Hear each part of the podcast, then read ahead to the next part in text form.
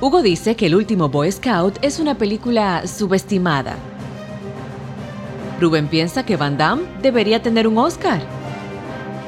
Pues como nadie quiere hablar de cine con ellos, decidieron crear este podcast. Érase una vez en el cine.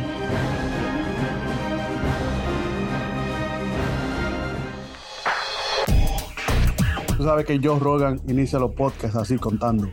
3, 2, 1. Hola Hugo Pagán. Ok, ¿y qué fue eso?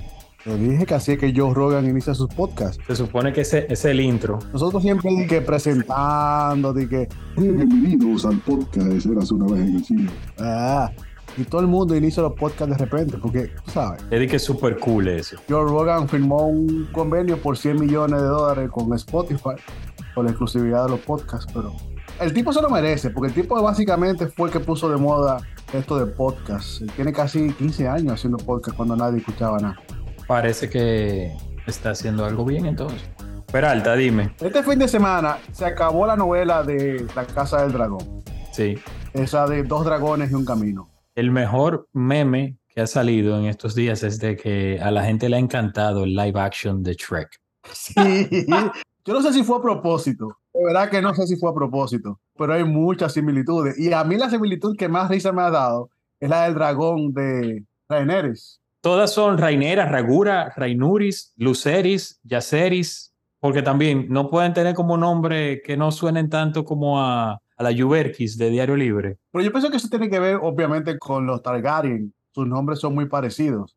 Incluso mira Aegon, eh, segundo es su nombre. Aegon, Daemon, Viserys, pero la que tú te refieres es Rain, Rhaenerys. Rhaenerys. Es la verduga al final que se quilló, Sí, exacto, la hija de Viserys. la hija de Viserys, que era la heredera en realidad. Y cuando ella llega en su dragón, que hace un statement que dice, yo estoy aquí, el dragón de ella se parece a la dragona de, de Shrek. Es igual, mismo color, A la mujer de Donkey, es la esposa, es la esposa de Donkey. a la mujer de Donkey. Sí, tú sabes de la virtud del burro. pero Rubén, está bien que Joe Rogan es un bacano de los podcasts, pero como bien dices, estamos hablando de House of Dragon, que es la precuela de la muy aclamada serie Juego de Tronos, que HBO pues ahora está ordeñando la vaca en otra urbe, para no sonar muy prosaico. Yo creo que ellos han hecho una elección muy, muy inteligente al elegir contar la historia de los Targaryen, porque tal vez esta familia ha sido la más interesante, ¿sabes? Desde que conocemos la historia del Juego de Tronos, pues yo pienso que Juego de Tronos básicamente es muy enfocada en los Starks, en las vicisitudes de los Stark y Lannister. Y aquí la familia de Targaryen, como que siempre se hablaba mucho del rey loco, de cómo consiguieron los dragones, como que era siempre algo de misterio del pasado de Daenerys. Ciertamente, Rubén, yo lamentablemente no conozco los libros, no he leído el material original. Como bien dices, creo que esta, se llama The Song of Ice and Fire, o la canción de hielo y fuego. Y en esta, en particular, Rubén, si te fijas, todos los personajes preponderantes o más importantes son personajes femeninos. Los personajes masculinos en esta serie son más complementos. Sí teníamos en Game of Thrones muchos personajes femeninos, pues por supuesto Daenerys, que tenían una fuerte incidencia el personaje de Arya Stark. Todos, vamos a decir, todos tenían un rol, pero aquí no sé, porque vuelvo y digo, desconozco el material original, todo gira en torno a estas mujeres que de una manera u otra, además del juego de poder que hay detrás de todo, tienen también esa parte emocional. Cada una tiene unos dilemas y problemas por los cuales está luchando de manera interna desde una óptica muy femenina. Entonces, no sé si eso tuvo algo que ver con manos de estudios de grupos focales o algo y de cómo conectar más con las audiencias femeninas, que me imagino que obviamente Juego de Tronos tenía una amplia legión de féminas que seguían la serie, pero ahora creo que estos personajes femeninos, siendo el centro, o sea, siendo lo más importante de la Casa del Dragón, tienen también creo que un poquito de eso. Es que yo creo que cuando Juego de Tronos empezó, y voy a hablar desde mi experiencia, yo la empecé a ver luego de la boda roja, cuando yo vi que todos se volvieron locos con lo que pasó en la boda roja. Porque lo que yo escuchaba mucho de Juego de Tronos era que era como un soft porn. que había mucho de todo. Incluso yo creo que ellos no esperaban el éxito que la serie tuvo, porque yo recuerdo que cuando la serie se presentó la primera temporada fue a principios de años y a final de año presentaron la segunda temporada y luego el año siguiente la tercera. Y luego que la serie destapó con eso de la boda de sangre, la serie fue presentada como cada año y medio, como otra dimensión. Incluso antes de Los Anillos de Poder de Amazon, era la serie más costosa, que eran como unos 10, 12 millones por episodio, aquella Juego de Tronos. Y ahora, como tú dices, es un pleito de mujer. Y es un pleito de amigas. Y yo creo que por eso, inteligentemente, ellos quisieron contar en dos épocas. Porque recuerda que en los primeros cinco episodios vemos a Alicent y a Rhaenerys como adolescentes. Correcto. Todo lo que ocurre como adolescentes. Y luego cambian a las actrices cuando ya han pasado, creo que son siete o diez años que ya han pasado cuando ya son adultas. Y ya ahí es que comenzamos a ver todas las intrigas y todo lo que pasaba y cómo todo el mundo quiere estar sentado en la silla de espadas. Incluso dentro de esos cinco episodios pasan 10 años y cambian a los hijos y a ella la dejan. El Rey Viserys está genial. Este actor inglés, Paddy Considine. Paddy Considine, que siempre ha sido un gran actor. Y yo recuerdo que una vez en el programa, en Cineasta Radio, hablamos de una película que él dirigió que se llama Tiranosaurio.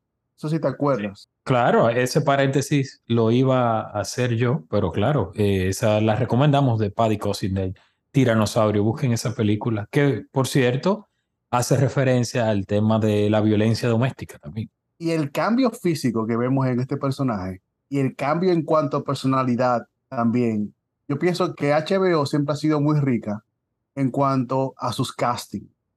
Yo no recuerdo un miscasting de HBO y yo pienso que se fueron muy bien en la elección de su personaje y quiénes cambiar y quiénes no cambiar. Porque Matt Smith, que es un gran actor, se queda con este personaje, envejece, pero se queda. Y yo pienso que algo tan inteligente es eso. ¿Quiénes podemos cambiar como casting y quiénes no para poder darle seguimiento a, a esta historia? Porque desde que vemos el primer episodio hasta que vemos el último, creo que han pasado como unos 15 años, ¿verdad? Un poquito más tal vez, porque hay un salto entre ciertos episodios que van. Recuérdate, ¿cuál es el hijo más viejo? Son como 15 o 17 años. Sí, 15 o 20 años. El hijo más viejo de Alicent, que es el que es rey, es adolescente.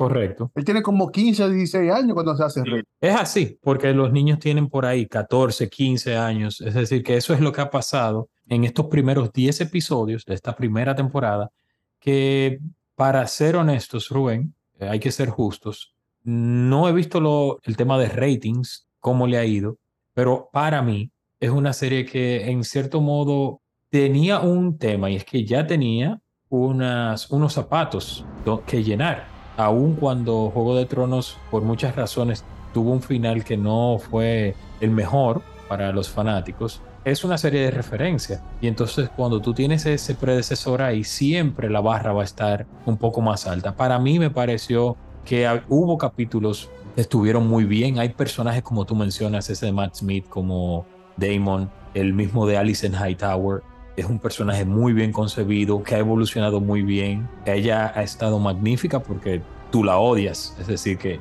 está haciendo su trabajo.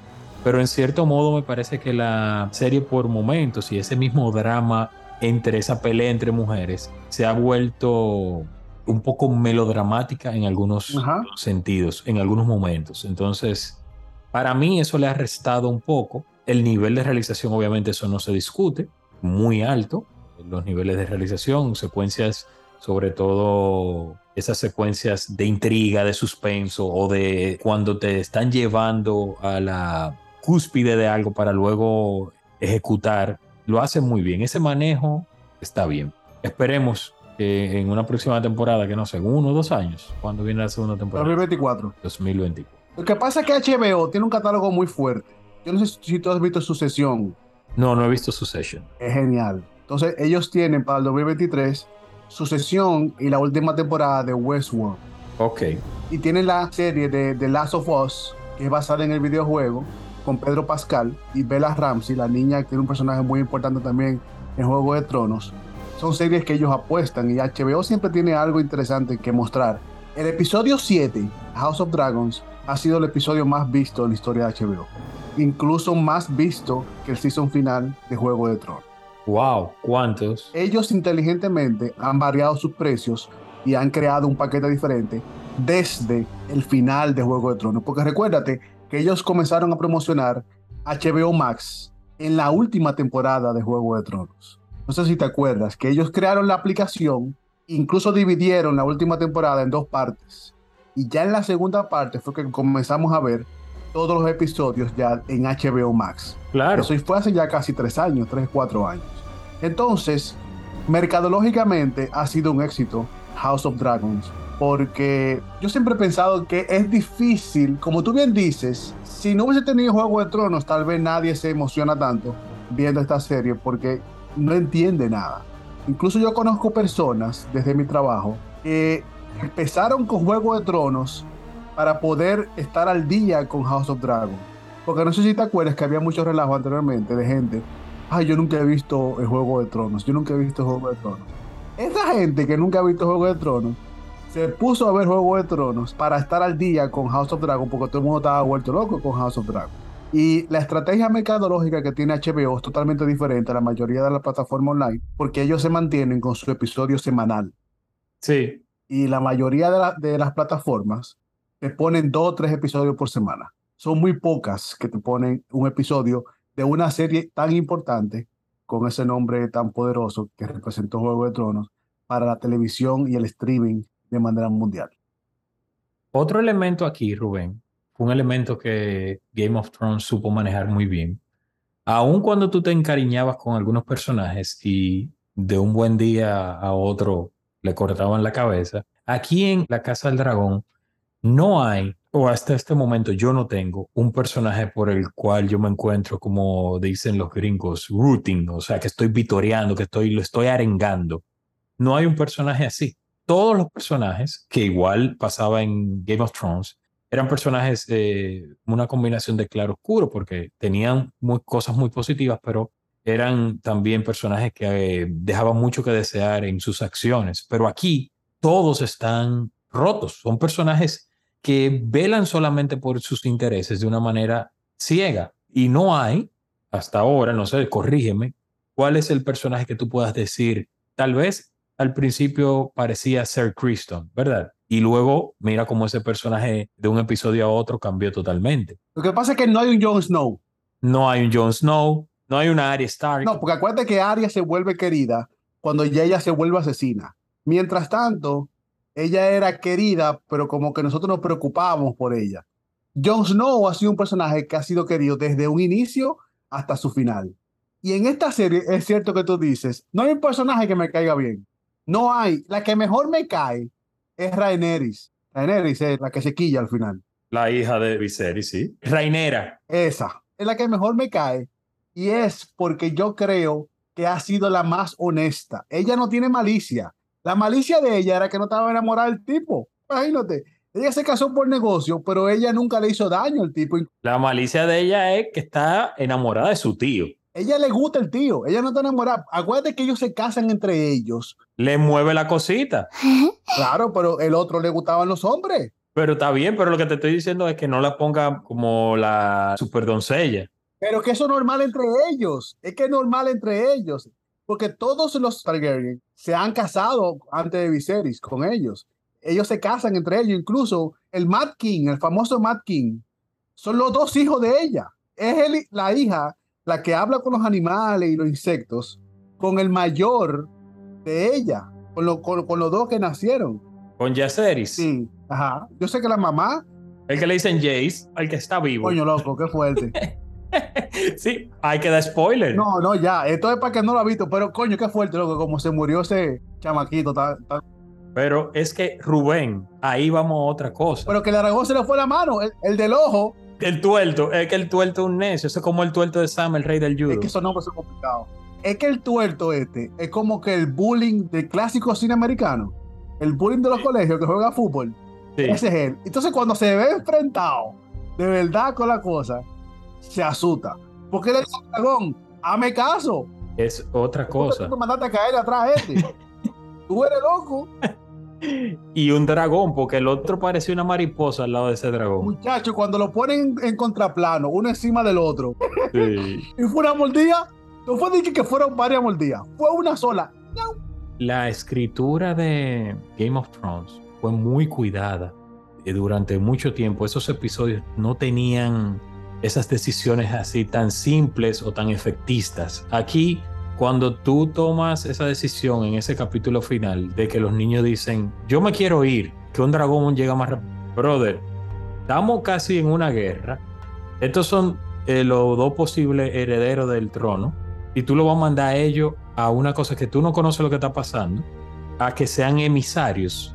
Ya tú sabes lo que le pasa a un emisario en una guerra, ¿verdad? Entonces, como que esa decisión así no hace mucho sentido. Aún la toma la madre y es un detonante para lo que vendrá después, o sea, para que ella tome una posición contraria a la que había mantenido, que era una posición de paz y de conciliación. Ahora, con la muerte de Luceris, que es su hijo, las cosas se van a salir de control en la próxima temporada, eso lo sabemos. Muchachos, esa cara de esa mujer al final, Se transformó. cuando le mataron a ese hijo. Entonces, lo que pasa es que el otro, el tuerto, él no quería. No fue a pota. Pero que a ella no le importa esa vaina. A ella no le importa eso. Entonces, a mí lo que me da, que yo sabía que algo iba a pasar. Porque ella estaba como muy pacífica. Como, señores, cójanlo suave. Como que no, no vamos a pelear. Vamos a hablar, vamos a juntarnos, vamos a negociar. Y viene el otro, Lord Tice. No, pero ponemos una cosa aquí, rodeamos y boom. Y yo, está bien, vamos a considerarlo, pero vamos a cogerlo suave. Y ahí son tan desgraciados que te mueven a la secuencia de cuando el chamaquito va a dar el mensaje. Y yo desde que vi el tuerto ahí, yo dije, Claro. no. Pero tú sabes cuando yo me la llevé que iba a pasar algo con el dragón. Cuando él llega, que en el fondo tuvo el dragón, tú dices, algo va a pasar. Sí. Y cuando comienzan a, a darte el seguimiento con el chamaquito yéndose con la lluvia, yo dije, miércoles, esta gente que vuela sin paracaídas. Y que era ese, porque el grande es más decidido. Tú sabes, la mamá le dijo, Porque el grande no lo quería nadie. Acuérdate que el grande estaba trancado abajo y él mismo bajó cuando era chamaquito y le decían, ¿qué es lo que tanto tú bajas para allá abajo? ajá, Te va a buscar un problema con ese, porque ese loco, ese dragón no oye a nadie. Entonces el chamaquito perdió el ojo y el dragón como que se hizo pana de él. Que él lo dice, yo perdí un ojo, pero, pero gané un dragón. ¿Y qué dragón? Porque ese fue el dragón que hizo ganar el trono. Ese fue el dragón que hizo ganar el trono. Por eso es que es el más grande, el que tiene todos los hoyos en la sala y toda la cosa. Imagínate, brother. Yo pienso que la temporada 2 va a ser un pleito feo, porque ahí sí se van a ir en guerra. Yo creo que eso es lo que el público está esperando. Eh, sí hay algunos personajes que nos recuerdan a o emulan a otros personajes de Juego de Tronos. Por ejemplo, ese del que lo interpreta Matthew Needham, que es el de Laris, Lord Laris, el que tiene el fetiche con los pies. ¿Sabes cuál me refiero? Que, que ha ayudado a Alicent. Sí. Sí, yo sé cuál es. Alice lo usa, él, que se está arreglando las uñas para que el chamaquito Ajá. apuñale. Ese personaje me recuerda mucho a Littlefinger. Lo que pasa es que Littlefinger era cizañoso, pero él quería también estar sentado en el trono. Por eso era que se quería casar con Sansa. Claro. Lo que pasa es que es difícil identificarse con un personaje porque recuérdate que nosotros vemos estos personajes creciendo en pantalla y evolucionando. Fueron casi 10 años viendo a todos estos personajes. Básicamente, dos meses y algo. Vemos cómo nos cambian personajes y cómo todo pasa rápido. Yo pienso que ese es el problema, que no nos identificamos con ningún personaje porque no pasa el tiempo ante nuestros ojos, no los vemos crecer. Eso pasa con Harry Potter. ¿Por qué tú crees que Daniel Radcliffe y Emma Watson y Rupert Green son tan queridos? Porque los vimos crecer en pantalla. ¿Entiendes? Y yo pienso que ese toque es la parte emocional con la audiencia. Y en House of Dragons todo pasa tan rápido. El tiempo pasa rápido y no hay una forma de identificarse. Incluso hay momentos que yo me sentí perdido, que tuve que entrar a YouTube. Por ejemplo, cuando salen los de escarabajo, que comienzan a quemar gente, creo que en el episodio 6, yo dije, ¿quiénes son esta gente? Y después, en el final, es que me doy cuenta que ellos son los greens, los verdes, Claro. lo que mandaba a la reina para que resolviera su problemita. Entonces, son como tantos detallitos que el, el beneficio que tuvimos con Juego de Tronos era que esos detallitos te los contaban entre temporadas. Ajá. Aquí le dedicaban 5 o 10 minutos a algo a contarte. Y no es igual. Pero yo pienso que al final hicieron un buen trabajo. Eso mismo, Rubén, que obviamente ellos quieren abarcar todo el tiempo entre este inicio y conectar con los hechos de Game of Thrones. Ese es el fin último, ¿verdad? Entonces, esos saltos en el tiempo, como tú bien dices, no te dan tiempo a ti de compenetrarte con el personaje. Y otra cosa, creo que le tembló la mano en algunos momentos, porque si tú te fijas, en Juego de Tronos, como tú dices, podía ser el personaje más relevante y en el próximo episodio lo podían matar. Aquí, bueno, ya comentamos los de Luceris, pero no era un personaje que tú digas, le mataron a fulano, ¿tú entiendes? Como que ese impacto Ah, bueno, amén de las secuencias de los partos o la de la boda, como secuencias así que tú te has quedado con la boca abierta, no hubo en esta temporada algo que fuera impactante desde el punto de vista que tú te quedaras con un vacío emocional de que, wow, se llevaron a este personaje. Vamos a ver qué pasa en la segunda. En el primer episodio, cuando la esposa de Viserys le hace una cesárea forzada, esa fue una de las secuencias que más me impactó. Y al final, cuando ella da luz al hijo que nace muerto y ella no quería que nadie la tocara, Daenerys. Yo pienso que esos dos han sido los momentos más fuertes y obviamente cuando el personaje de Matt Smith Aegon le lleva la cabeza al hermano de Corlys, al Valkyrio, sí. que dice, and your wife is a whore. Que se quede con la lengua. Le hizo un peinado nuevo. Incluso eso, como que no hubo una frasecita. Por ejemplo, en Juego de Tronos, yo siempre me quedo con el primer episodio cuando dice Jamie y empuja al chamaquito las cosas que hacemos por amor. Las cosas que hacemos por amor. Entonces, yo pienso que no es una mala serie, que quede claro. Yo no creo que House of Dragons es una mala serie. Es una serie que funciona. Es una serie que, como dice Hugo, se apoya mucho en el éxito de su predecesora, aunque es una precuela y Matt Smith y Paddy Considine. Paddy Considine está fenomenal.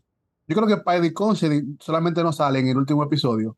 Pienso que él tal vez sea el personaje más honorable dentro de la serie. Si había uno con el que tú te podías encariñar era con ese personaje porque en cierto modo tenía un norte moral, una guía moral que lo regía. En los otros no. Los otros es puro instinto y conservación porque todos quieren estar donde él estaba. Y yo recuerdo que se sentía la presión de él, cómo se enfermó, cómo envejeció. Había como un meta significado con las ratas que aparecían. Siempre era como esa sensación de muerte, porque siempre pensábamos que él se iba a morir. De repente yo pensé que en el episodio 5, cuando él se desmaya en la boda esa, yo pensé que ya el tipo no iba a volver más. Tú sabes que hay un personaje, vamos a ver qué tanto dura, cuando le den continuidad, es el de Sir Eric, uno de los caballeros de la guardia, de los White Cloaks, es el bueno, el que le lleva la corona a Rainera. Ese personaje puede ser uno, si lo desarrollan y si crece, tal vez es un personaje con el cual tú puedas tener cierta afinidad. Un detalle, acuérdate que Game of Thrones también fue de esas series, junto con Breaking Bad, de las series que tú no podías encariñarte con ningún personaje, porque en cualquier momento Mira lo que pasa en el último episodio de la primera temporada que se llevan a, a Papa Stark. Claro. Eda Stark. Y aquí no pasó eso. Como que tal vez porque no me encariñé con ningún personaje, pero ningún personaje importante tampoco. Lo que más me dolió fue el chamaquito al final. Obviamente, es porque tú no querías que le pasara eso, pero no es porque como si tuvieran matado a Arya o a Ned Stark o a Jon Snow. Entonces, al final, ¿qué te pareció la serie? ¿Te gustó o no te gustó? llenó tus expectativas? ¿Qué espera para la segunda temporada? No, expectativas no las llenó porque estaba alta la barra. Entiendo que tiene sus momentos, pero es una serie que le voy a dar el chance en una segunda temporada, a ver qué pasa, pero me pareció, como te digo, en cierto modo se le extiende ese melodrama y eso no lo tolero. ¿Y tú? Yo estoy como tú. Yo creo que fue una telenovela yo sentí que estaba viendo mucho una telenovela de gente malcriada, de gente que estaba haciendo cosas por hacerla, como malcriado, como que hacían y decían cosas por puro capricho. Dos mujeres, una silla. No, dos dragones y un camino. Lo que pasa es que son muchos dragones, vamos a decir dos mujeres y una silla, porque una sola silla. Exacto, como que era la lucha entre Alicent y Rainieres y todo lo que pasaba alrededor de eso.